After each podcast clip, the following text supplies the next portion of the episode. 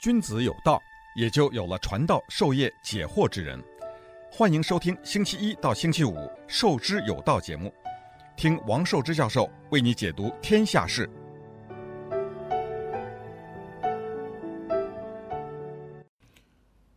欢迎大家来到《授之有道》这个节目。今天呢，我们想和大家聊一聊的呢，就是美国的自由派和美国的保守派。呃，这个目前的情况啊，我这这个整个的那个思想啊，呃，这个最近的一段时间里面都越来越注重这个问题啊。当然，也有些朋友老问我这个美国这个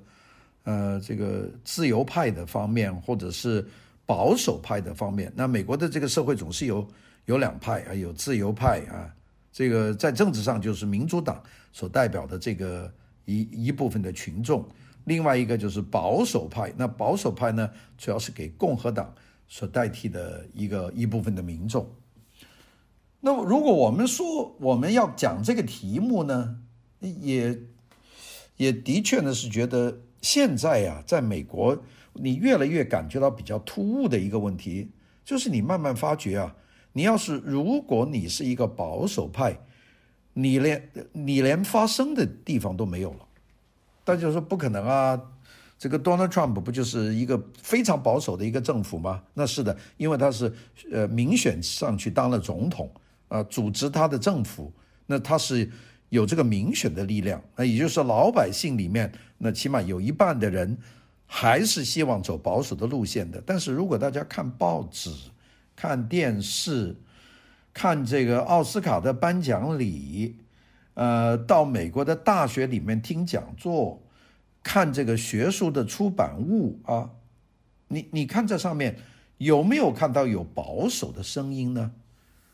你会很快的发现根本就没有，就保守的声音完全是消失的。哎，大家说这很奇怪呀。呃，我们现在看看那些权威的专家在电视台的专访，那种自由派的。他们坐在那里啊，他们讲经济、讲政治、讲意识形态、讲这个呃道德的高度，他们有一种非常奇怪的这样的态度，就是一种傲慢的态度。这个自由派里面呢，当然我们说那个保守派也傲慢，但保守派呢，往往处在一种要招架的状态，就跟 Donald Trump 一样，就是用大嗓子、大嗓门，他整天要嚷嚷，呃，要叫。啊，但是他在很多问题上呢，他叫不过，因为你不管讲什么，这些美国的报纸不会登你呀，你就白叫吧。CNN 就是要报道的话，他会不是说正面去报道你今天讲的那个主题，他是报报道你今天出了一些什么洋相啊，比方说这个呃，美国总统到这个。什么什么地方去呃见呃这个这演讲去见一个什么人呃大家发觉了他走路没有托他老婆的手哦，这个照片出来了，这个跟老婆关系有问题就报这个。他在讲话里面呢，如果他念错字，或者是有些地方用了一个比较俗的字呢，媒媒体就说这个充分反映他的文化不够啊，就是这样。然后呢，对他所有的事情都是追，而他讲的那个事情的内容本身呢。反而呢，他没有很深的，呃，就是那种冷嘲热讽的态度，这个是美国自由派的一种很典型的态度。呃，我我是在美国有应该说几十年的时间呢，呃，也看着这个变，真正的变化是这个过去的二十多年，就美国慢慢慢慢的，呃，美国的主要的媒体的平台基本上就给这个自由派就占了。就是讲的不好听，就是民主党的喉舌啊！这个三大的这个话语的平台，基本上就是自由派占领的。那大家说哪三个平台呀？第一个媒体啊，美国的媒体，除了一个我们说福克斯这个 Fox，就这一家，这个基本上其他的全部媒体，报纸、电视、无线电台，呃，这个。网络的这个主要的这个新闻的这个构这个结构，基本上你听到的是一个声音，就是自由派的声音。所以你看这个事情就是造成了为什么 Donald Trump 根本这些和传统媒体都不发生关系，他整天在搞他的 Twitter，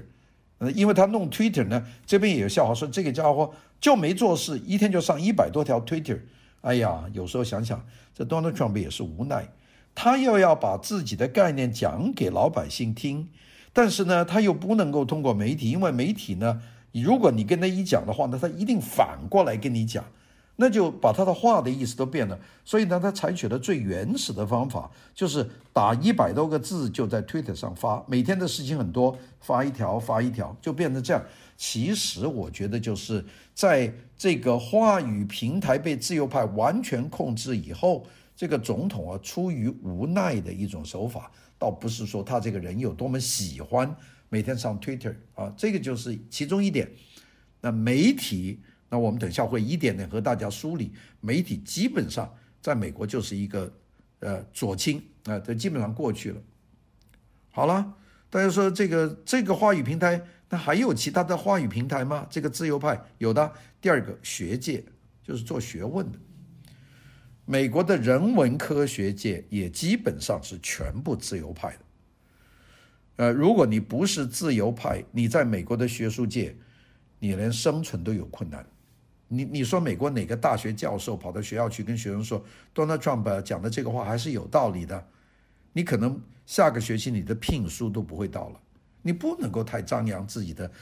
这个保守的立场。你到学校你要你要想生存的话，你要跟这个主流一起去大讲自由派的观点啊，比方说这个呃支持这个自由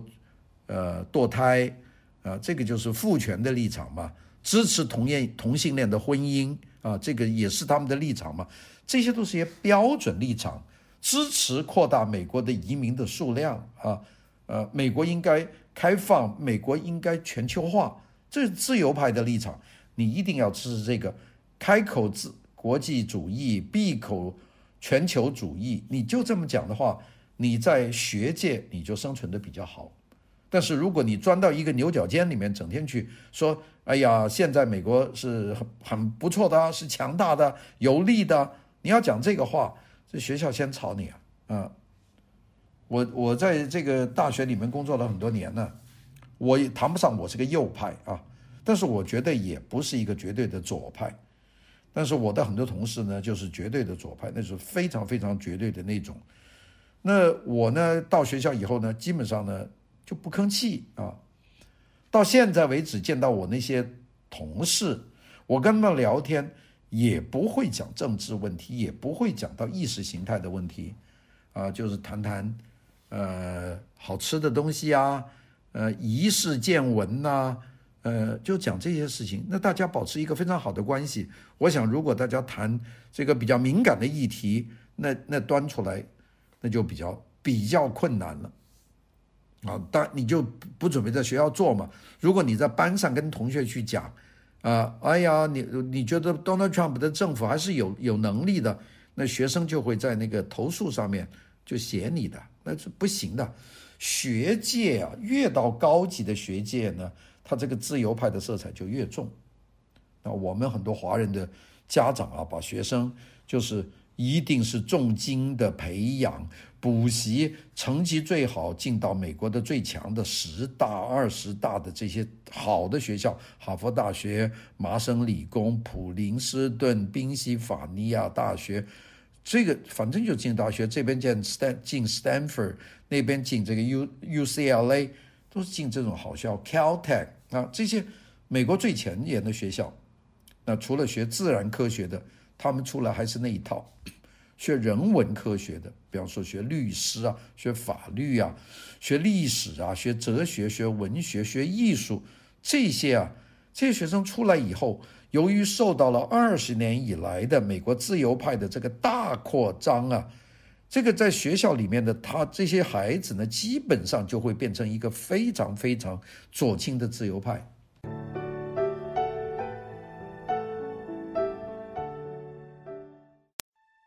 君子有道，也就有了传道授业解惑之人。欢迎收听《授之有道》节目，听王寿之教授为你解读天下事。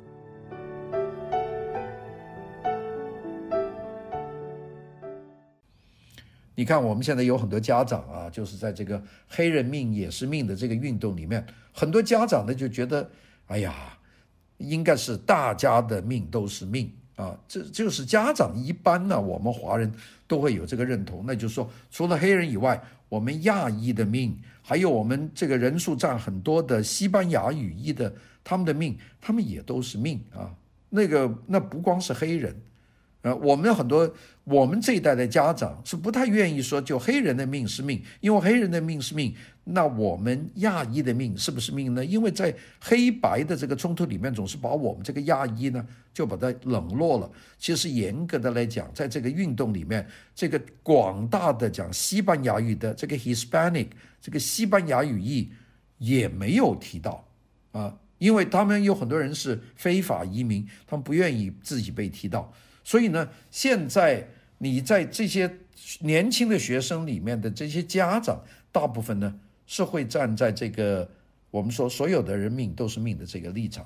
但是你看他们的孩子从学校出来，那些二十多岁的名牌学校出来，他们出来呢就会上街参加到那个黑人命也是命的示威游行，这两代人呐。都没法说服的。我在这次示威示威的这个过程里面，就看见很多亚裔家长呢，就讲了很多的矛盾，就是他们跟他们子女之间发生了严重的冲突，就是子女呢，就是觉得那个、呃，这个警察跪着杀死了这个弗洛伊德啊，这就是一个暴行，是一个法西斯，是个纳粹，那是可以这样说警察，所以他们认为警察应该解散啊，由人民自己保护自己，但是他们的家长。就是年纪大的这帮人，总是觉得警察还是警察，警察有问题，但是不能把警察没有，不能向明尼阿波利斯学习，把警察队伍把它解散掉，因为这个会造成社会的动荡。那他们的子女们有很多人受了这个这种自由派的教育呢，他们会看不起父母，就和父母有严重的这个差异。那这就是我们说，这就是我们说学界的那个问题啊。媒体学界，那么自由派还占领了三个这个语话语的平台。那第三个是什么东西呢？娱乐界，娱乐界啊，那就叫一左啊。我们每年你看那个奥斯卡颁奖奖颁奖礼，那些得奖的主持的那些人在台上讲的话，三句当中就有一句就是骂 Donald Trump，那就骂得口角流油啊。不点名道姓，开玩笑也拿他开涮，那当然也没错了。反正美国的传统就是看不上这个总统嘛。但是大家想想，两八年的奥巴马的任内里面，在台上有没有一个人是开奥巴马的玩笑？有没有人恶搞奥巴马？是一个没有，八年没有。在奥巴马以前，哎。开这个小布什认为他弱智的玩笑多得去了，多得去了，哎，这个就很奇怪了。所以呢，在这个这种情况下，我们就说这个娱乐界事实上他的倾向是非常清楚的。那么，呃，并且呢，这个三个平台就是自由派控制的这三个平台，就是媒体、学界、娱乐界。这个自由派完全控制了这三大平台的话语权，并且呢，从美国呢向全世界的扩散，各地都是这种压倒性的左倾的这种这种言论，啊，这个非洲来的移民、中东来的移这个难民全部都要收，这是一个主流声音啊，在欧洲啊，所以德国收了一百多万呢，一百五十多万呢，收到现在这些人来了，出了很多问题啊。这个强暴妇女啊，纵火啊，呃，杀人呐、啊，这些人来了以后，这些人里面不全部都是良民啊，你又不甄别，就让他们来。到现在为止，德国放慢了，但是这一百多人，当时德国人是希望他们来了以后融入德国的社会，结果来了以后，他们也不融入你的社会，他们关起门来，你给的救济他就用，他们就在这里修清真寺，大家女人照样是把全身包住眼睛。呃，露出一条眼睛，一点都不变呐、你像法国收了多少啊？德国收了多少啊？满大街就是一个个穿着黑袍的妇女，就静悄悄地走过。有时候我在杜塞多夫有一次晚上有三个在一条很窄的巷子里面走过来，我吓一跳，因为只有一双眼睛。哎，你不能说他不对，因为他是的风俗。但是这些人来德国来了十年、二十年，他原样不改啊。那这个你说这是自由派的立场，多么的这个严峻。那在这种情况下呢，我们说，呃，自由派和美国政府最和谐的时候就是奥巴马时期。呃，好莱坞一直就是奥巴马的最重要的这个捐款的。金主，奥巴马一来到洛杉矶，那第一件事情就到 Beverly Hills，到 Hollywood 和这些媒体参加活动，干嘛呢？筹款会吃饭嘛，大家要给钱，在筹款会上面再开支票，因为美国的总统啊是不能够用这个联邦政府的钱去为自己的竞选呢去投入，联联邦政府的钱一个都不能用。所以那怎么办呢？你要宣传自己，要竞选连任，那怎么就找好莱坞这帮这帮人呢？那个奥巴马那是筹到了很多款，当然奥巴马当了总统呢，也投桃报李啊啊，就在他的任上宣布支持同性恋的婚姻。所以这个两个事情啊，我们说是基本上是大家是互动的。好的，等一下再聊。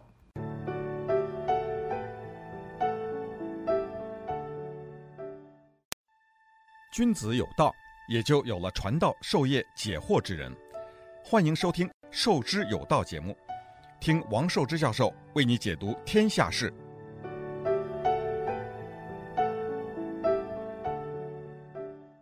我们今天讲到了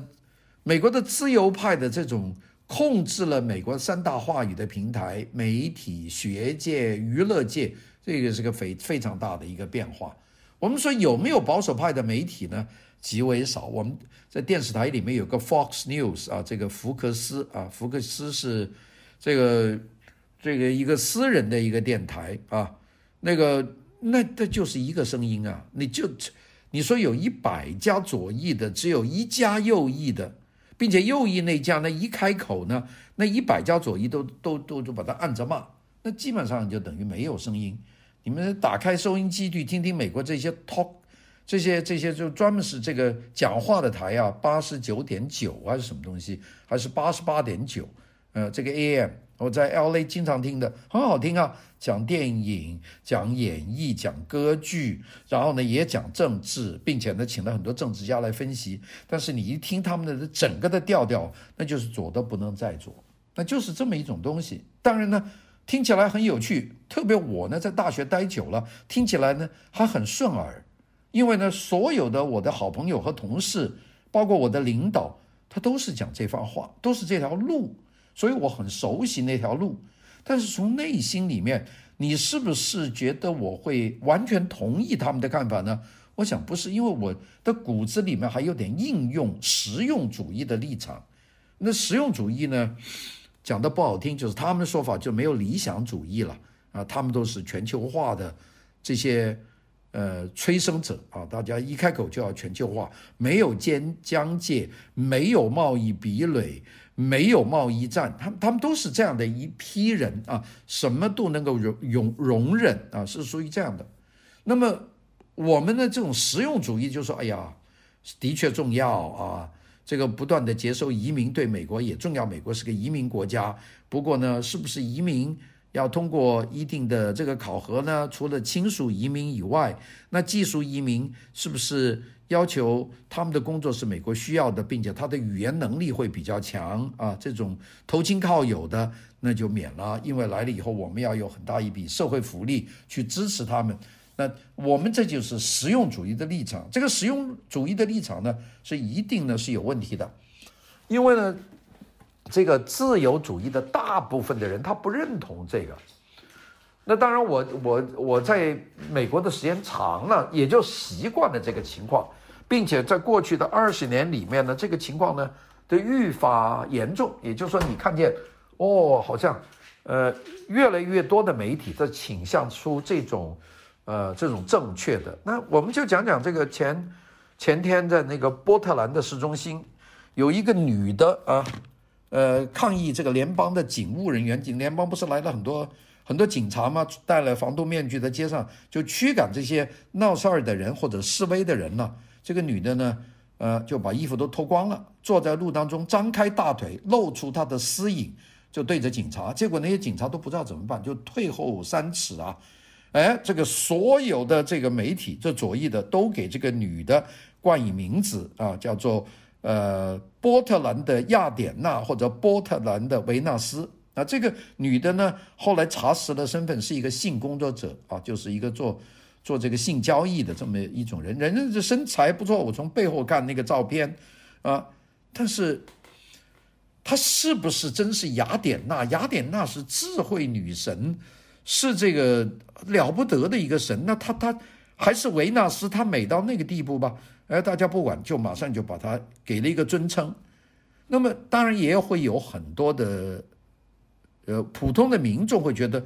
这样不好，这掉了底线。你一个女的怎么张开大腿坐在马路当中？这到底怎么回事呢？你要抗警察，也不能用这种方法。但是呢，自由派就说觉得这个人是完成他的一重要的使命，取得了伟大成功，因为警察都不敢上前。好。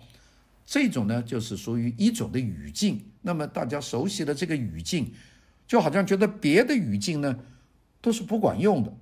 好，那么娱乐界呢，事实上呢是有有很多的。你我们娱乐界这搞得，你看那个奥斯卡搞到最后这一届就是没有主持人了，因为这个主持人不知道怎么办呢？因为你说主持人要怎么客串呢？主持人早年的我们看这个。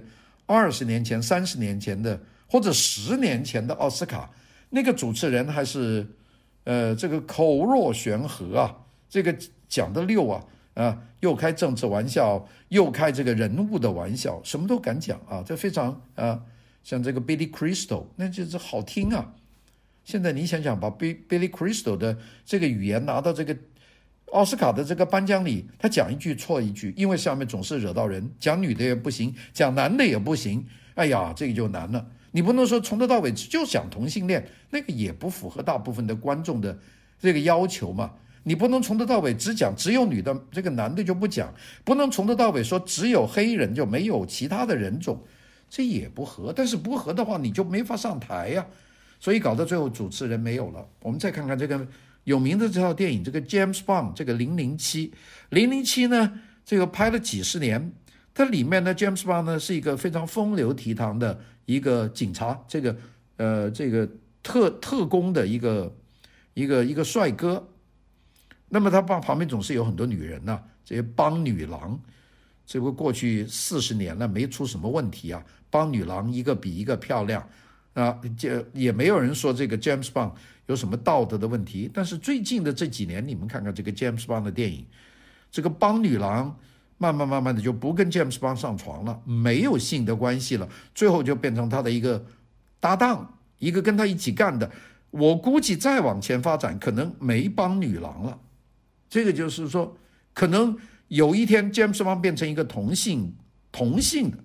也有可能的，因为。他要取悦于这个政治正确的自由派的立场，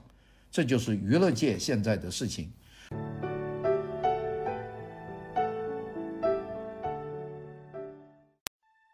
君子有道，也就有了传道授业解惑之人。欢迎收听《授之有道》节目，听王寿之教授为你解读天下事。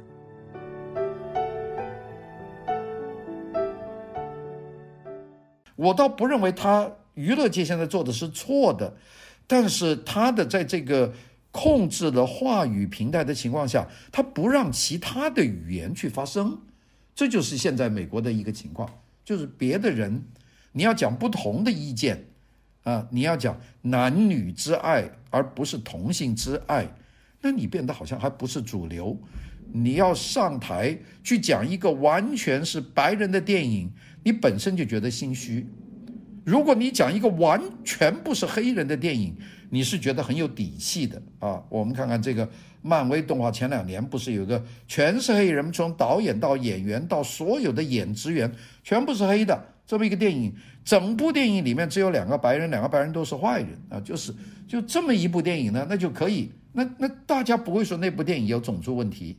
好，那个这个就是一个一个这样的情况，就是话语权的这个问题。那个应该说在呃娱乐界其，实上我觉得他还是有。有他自己的虚伪的一方面，但是说虚伪啊，我们讲一点，比方说自由派对枪支问题，那肯定是要要要禁枪嘛，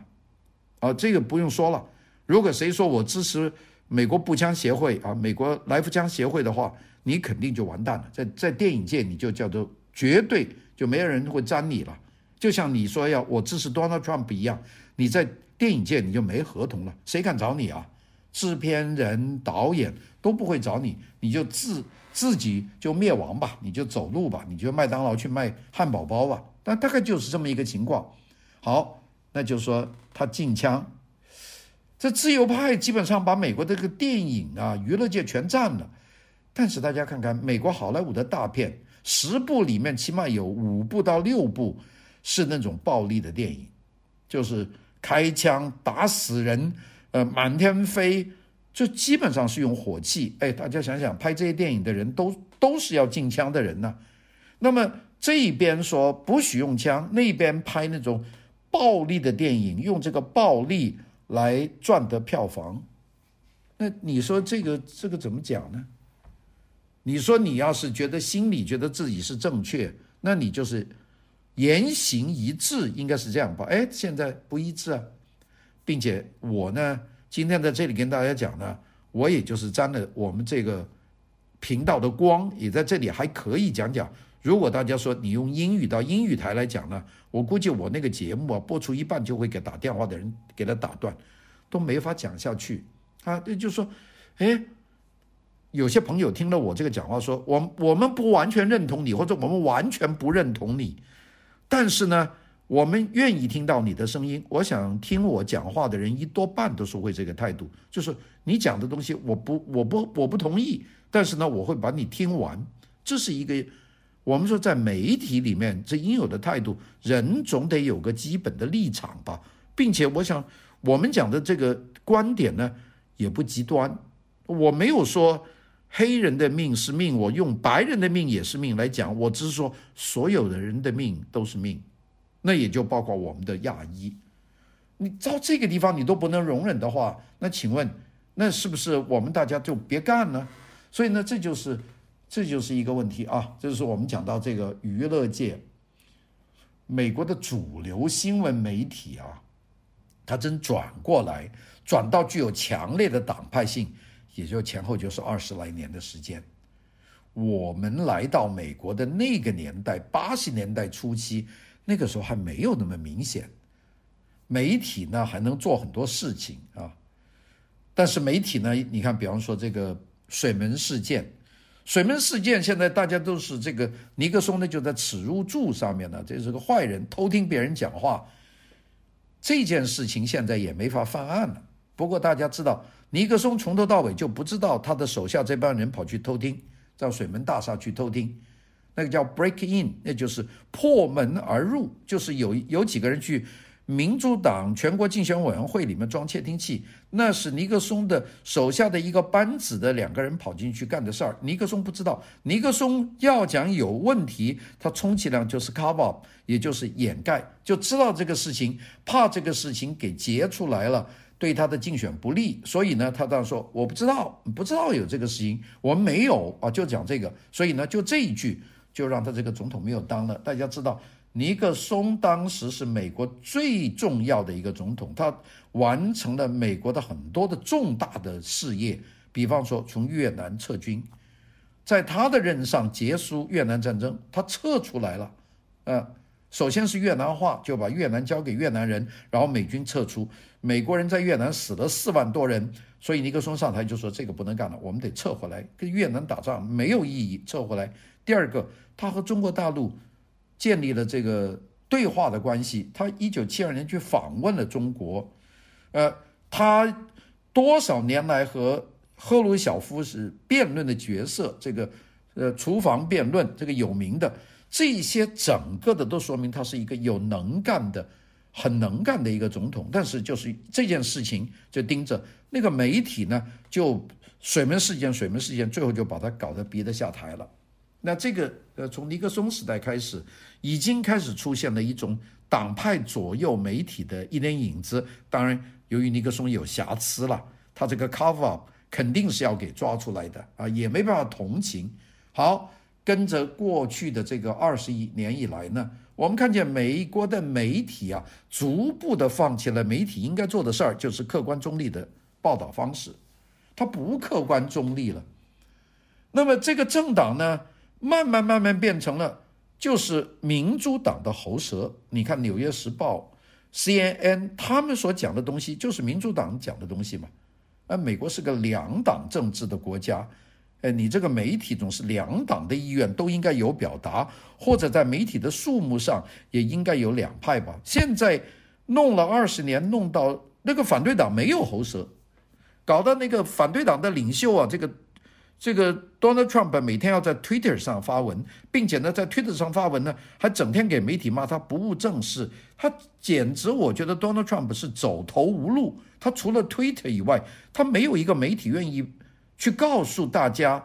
，Donald Trump 到底想什么？因为凡是通过他们的这个自由派的这个媒体呢，Donald Trump 的话都全部变成坏话，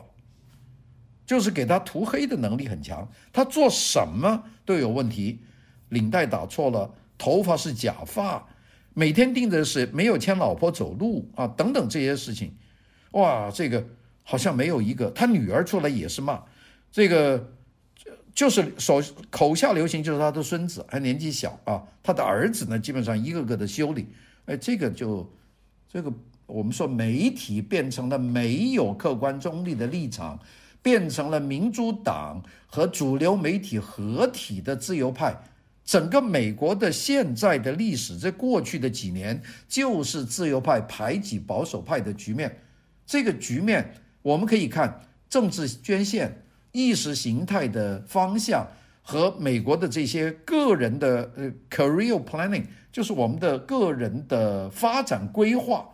这些东西我们来分析呢，都可以看到美国走上了这么一条路。所以今天给大家讲的就是美国的这个到底它的言论自由不自由呢？表面是完全自由，事实上呢是一家独大。好，谢谢大家的收听。